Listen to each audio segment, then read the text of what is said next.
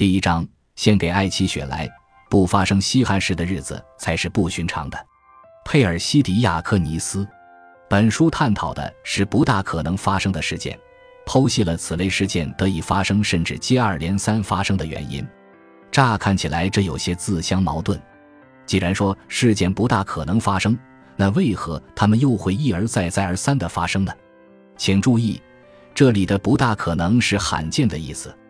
现实生活中的诸多例子均证明了这一点，比如有人多次买彩票中了大奖，有人多次遭雷击。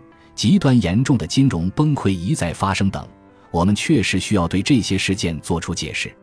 宇宙有自己的运行法则，牛顿运动定律解释了物体下落以及月亮绕着地球转的原因，解释了当你给汽车加速时靠椅碰到你后背的原因，也解释了当你被绊倒时你重重的摔倒在地的原因。其他自然法则解释了恒星是如何诞生的，又是如何死亡的。人类来自何方，又可能会去向何处？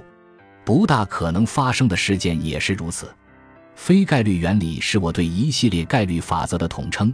明白了这些法则，我们就会预料到意外事件的发生，并认清其发生的原因。这些法则体现在几个层面，其中一些涉及宇宙构建的基本法则，比如二加二等于四这类基本的抽象真理；另一些则取决于概率的本质属性。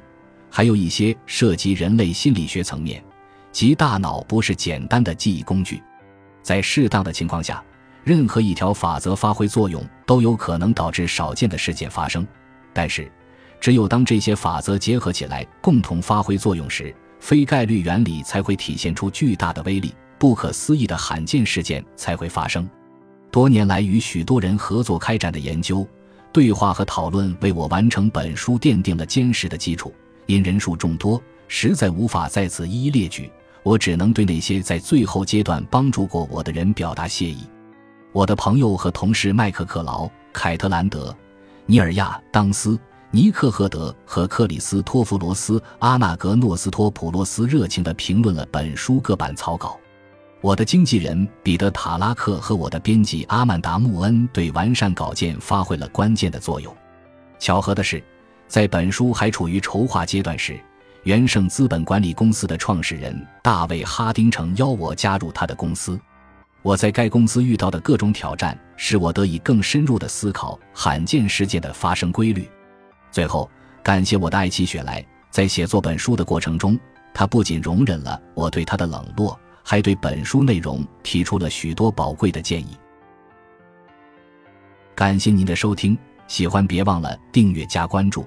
主页有更多精彩内容。